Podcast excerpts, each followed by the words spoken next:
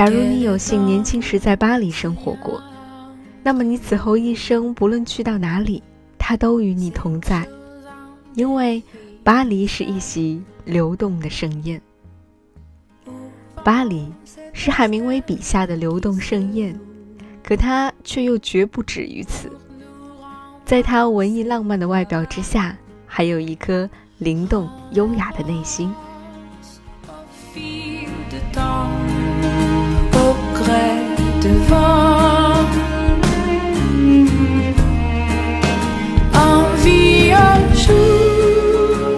这里是午夜飞行电台，跟着电影去旅行。我是维 C，今晚就让我们一起通过三部电影，一起走进巴黎的内心。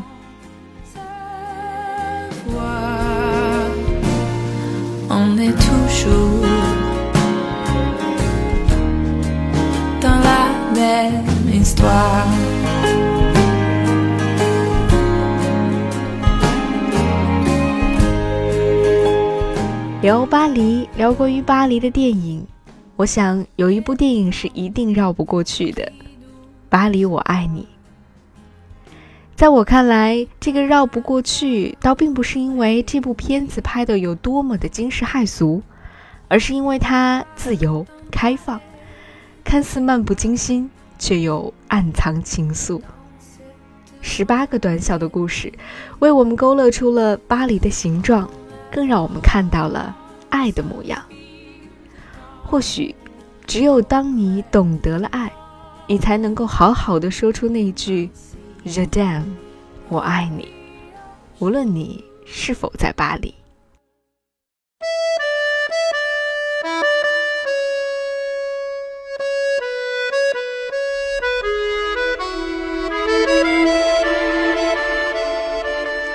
作为二零零六年戛纳电影节的开幕影片《巴黎我爱你》。有二十位来自世界各地的著名导演，五十位星光闪闪的知名演员，共同为我们呈现出了十八个发生在巴黎二十个街区的故事，讲述着曾经或正在发生的那些爱。今天特意挑选两个我最喜欢的巴黎街区，并把这里关于爱的故事讲给你听。这两个故事都很短小，甚至在乍看之下都过于平淡，但我却在当中感受到了四两拨千斤的动人力量。第一个故事发生在塞纳河畔，和我们一起吗？几个玩世不恭的大男孩在塞纳河边耍嘴皮子，跟来来往往的姑娘们搭讪。其中那个名叫 Francis 的男孩却注意到了旁边裹着黑色头巾的美丽女孩。女孩在离开的时候不小心被石头绊倒，朋友们都在嘲笑她，只有 Francis 上前扶起了她，并且细心地帮她把头巾扎好。回来之后，朋友们说：“你一定是疯了，你干嘛要去招惹一个穆斯林的姑娘？他老爸知道之后一定会砍了你的头的。”但是男孩还是鬼使神差地走到了女孩家门口，并且遇到了女孩和他的爷爷。爷爷自始至终都在用审视而严肃的眼神看着他，不管女孩扎卡和 Francis 的眼神里不自觉地流露出了多少倾慕与喜爱。后来爷爷拉着扎卡离开，我以为故事就要结束了，就像很多很多个故事那样。可是爷爷突然转身，对 Francis 说：“我们要往这边走，和我们一起吗？”每次看到电影的这一幕，我都会觉得心底一震，鼻子一酸。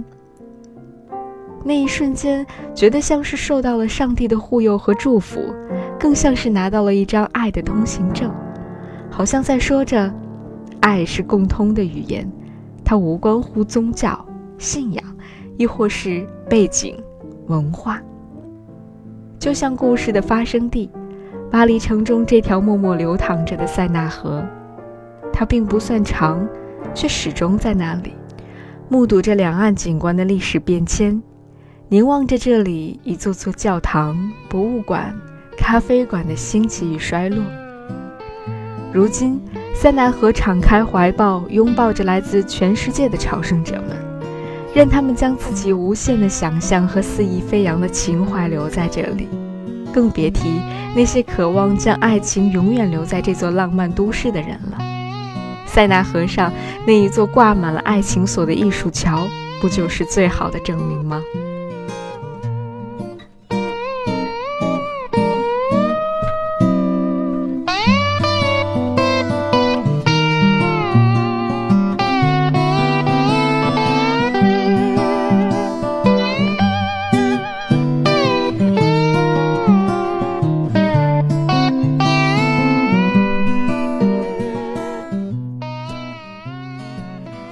第二个故事发生在拉雪兹神父公墓，别样的爱情哲学。宁静的拉雪兹神父公墓安睡着许多名人。一对即将结婚的英国情侣来到这里，寻找浪漫的王尔德。女人非常欣赏王尔德的风趣和幽默，男人却不以为然，因为他似乎是一个有一点严肃而无趣的人。女人受不了他一再挑衅却又无聊的口吻，在王尔德的墓前提出了分手。他说他没有办法一辈子都不笑。男人也赌气地说离开他自己会过得更好，但是却被树根绊倒了，一头撞在了王尔德的墓碑上。然后神奇的事情发生了，王尔德出现了。王尔德对他说：“你不能离开他，失去他你会死的。”心痛而死，显然是这座墓区当中最差劲的死法了。男人忽然幡然醒悟，朝女人的方向追去。他拉住亲爱的手，对她说：“对不起，我总是让你伤心。可是，真正的朋友往往会刺伤朋友，而且和视你为正常人的男人在一起，你又怎么开心的起来呢？”女人大吃一惊。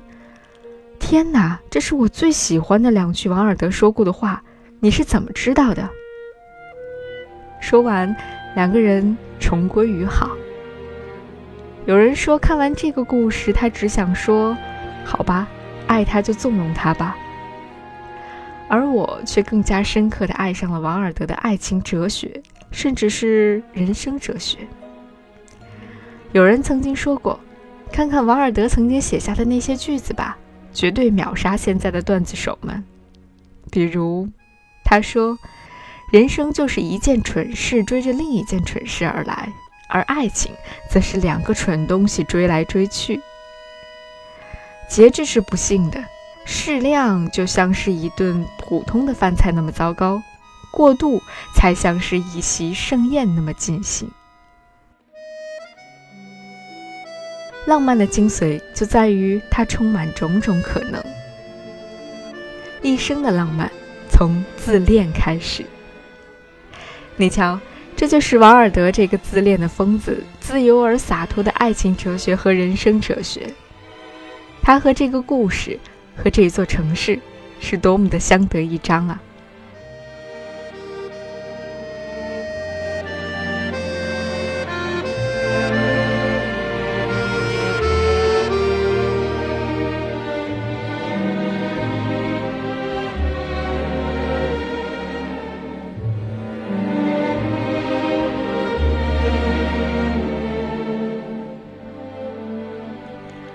而故事的发生地就是巴黎著名的三大公墓之一的拉雪兹神父公墓，它也是巴黎最大、最漂亮的墓地。整座公墓就像是一座建筑和文学艺术的博物馆，安放着那些优秀的艺术家、作家，甚至是一些政客的灵魂。几个世纪以来，巴黎就是这样，以他的胸怀，以他的度量，接纳着喜欢他的那些其他国家的居民。许多外国人在寄居巴黎的同时，都选择了死后留在巴黎。英国著名的作家王尔德就是其中之一。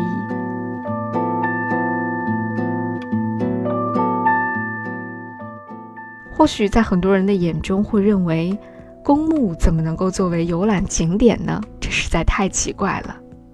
可是想一想，能够有这样的一个宁静的空间，让你和自己仰慕的文学艺术大师开始一场发自内心的对话，难道不是一件太幸运的事情吗？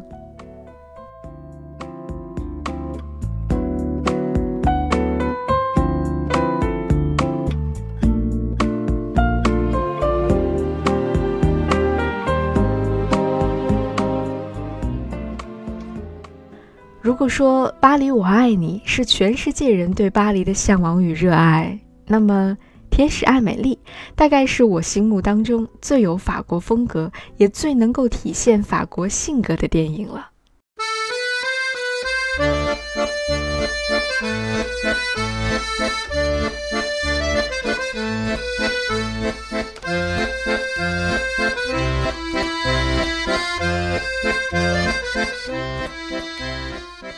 影片当中到处跳跃着的那股古灵精怪的劲儿，真的是让人爱不释手，无法自拔。艾米丽的故事可能早就不用我再赘述了。如果一定要讲的话，大概可以简单的概括为一个像天使和小精灵一样的女孩艾美丽，用自己的方式去帮助周围那些边缘人群的故事吧。他会帮助孤独的老人找回五十年前的童年记忆，可以将圣诞老人邮寄到世界上的任何角落，可以用语言为过马路的盲人老爷爷描绘美丽的世界，可以为寂寞的女房东送来四十年苦苦等待的一封信。同时，他也是一个会在公园里画上蓝色箭头，让爱人追不到自己的可爱的孩子。在他的相机里，云彩。可以变成任何他想要变成的形状，在他的电视当中，台词可以变成任何他想要的对白。面对需要帮助的人，他总是竭尽所能，用自己特有的方式。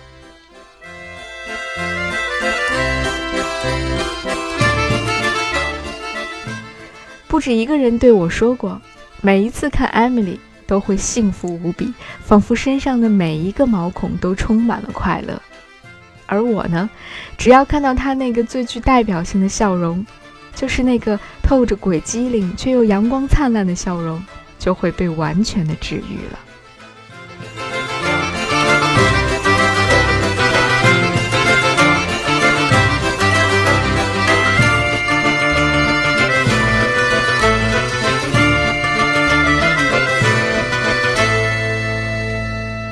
最爱的桥段没有之一。就是艾美丽带着盲人老爷爷过马路，短短的一分钟，就像是灵魂跳了一段踢踏舞。让我来帮您，小心台阶，我们走。迎面走来的是军乐队鼓手的遗孀，自从她丈夫死后，她一直都穿着她的制服。哦，注意上台阶。看呐，肉店装饰的码头少了一只耳朵。这笑声来自花店老板娘的老公。他的眼角笑出了好多细纹。哦，在蛋糕店的橱窗里有皮耶罗古芒的棒棒糖。嗯，您闻到香味了吗？这是佩普纳在给顾客尝他的蜜瓜呢。这个好，有卖杏仁蛋糕味的冰激凌。现在我们正走过猪肉店，火腿带骨买七十九法郎，腌排骨四十五法郎。现在到了奶酪店，十二块九一块阿尔代什羊奶酪。博安图干酪则卖二十三块五。肉店门口有个小婴儿盯着狗狗，但狗狗却望着烤鸡。好啦，现在我们来到报亭前面，再过去一点就是地铁口了。我呢就能把您带到这儿。再见。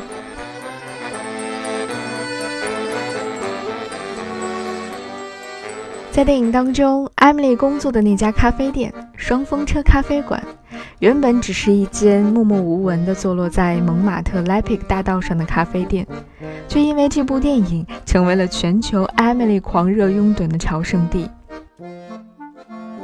弗洛莫旅行指南对于双风车咖啡馆是这样评价的：他说，这部电影自从2001年上映之后，获得了五个奥斯卡提名和250万的观众以及不计其数的狂热粉丝。同样的，它也使得双风车咖啡馆成为了蒙马特一个不得不去的景点。电影当中，双风车五十年代的装潢风格散发着落伍却迷人的气息，芥末色的天花板、蕾丝质地的窗帘，甚至连墙灯和男女混用的厕所，这些都被完完整整地保存了下来。虽然大部分的游客都只是想到艾米丽端过盘子的咖啡店里去坐一坐，不过很快他们就会发现，这里的食物竟然丝毫不会使他的名声蒙羞。其中不得不亲口去尝一尝的就是这里的焦糖布丁了。或者你可以学着电影里艾米丽的样子，拿一把勺子，一下一下地敲破布丁上面的焦糖奶油。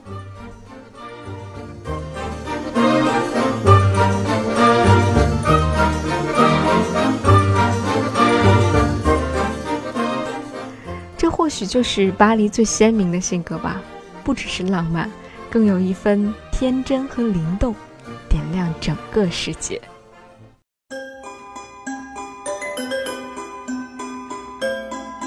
最后要和你分享的是巴黎的气质，毋庸置疑，我一定会选择优雅，就像这部电影的名字《刺猬的优雅》，就像巴黎在很多人心中的样子，优雅的刺猬，一只骄傲、个性张扬的刺猬。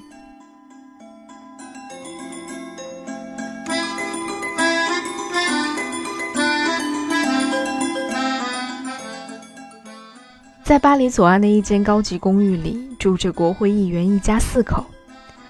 他们的小女儿 Paloma 古灵精怪，喜欢透过摄像机去洞察这个世界。她更是一个小小的哲学家，不愿意成为鱼缸当中命运已被注定的金鱼，于是策划着在自己十二岁生日那天结束自己的生命。这间公寓的女门房。赫尼是一个身材肥胖、不修边幅的五十四岁的寡妇，她小心翼翼地维持着门房粗鄙的形象，却在自己的书房里为自己建筑起了一个丰富的精神世界。只是她从不也从不想把这一面透露给任何人看，甚至面对外人的时候，她总是一副冷漠严肃的面孔，对于他人提出的任何邀请一概回绝。真像是一只全身是刺的刺猬，但是它的确又是一只优雅的刺猬。看到赫尼的日常生活的时候，我实在是太惊讶了。每天在做完日常的工作之后，他都会坐在茶桌旁边，从容自得地喝茶、品巧克力、看一本书。最先出现的那本书是《音译礼赞》，日本文豪。古俊润一郎的随笔集。看到书名的时候，我真的被吓到了。而当赫尼打开书房的门，当我们看到满屋满书架的书的时候，那才是最惊艳的时刻。就像后来帕罗玛所说：“你找到了一个很好的藏身处。”随后，新搬来的日本绅士小金阁郎察觉到了赫尼不为人知的一面。他认出了赫尼最真实的样子，看到了他那颗优雅的内心。小金先生说：“赫尼，我们可以做朋友，甚至是所有我们想做的。”想起了那段话：“多少人爱你风韵妩媚的时光，爱你的美丽出自假意或真情，而唯有一人爱你灵魂的至诚，爱你渐衰的脸上痛苦的皱纹。”放在这里，再合适不过了。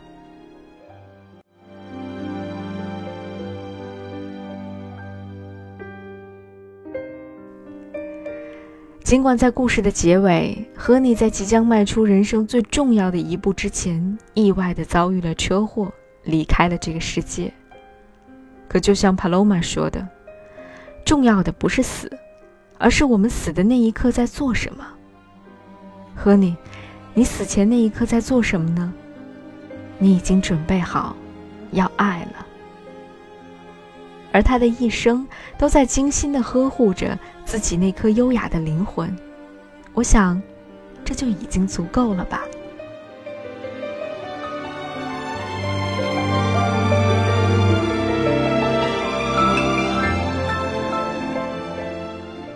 这是一个徐徐道来的故事。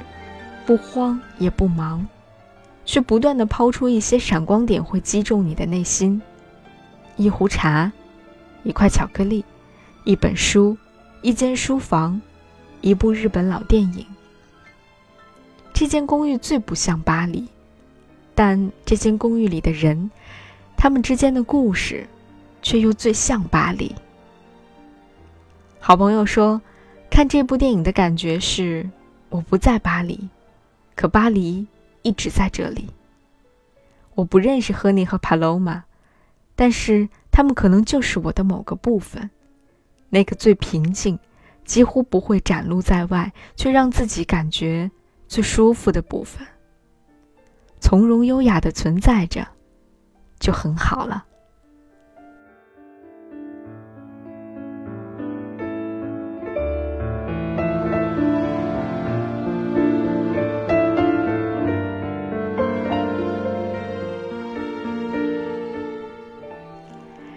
其实，关于巴黎，恐怕永远都无法穷尽它的多面和丰富。几部电影也当然不可能全然的展现巴黎的魅力。但我知道，只要用心去感受，你心中的巴黎就是它最美的样子。无论它是热闹还是优雅，是古灵精怪还是文艺柔情，它都已经成为了你心中最独一无二的巴黎。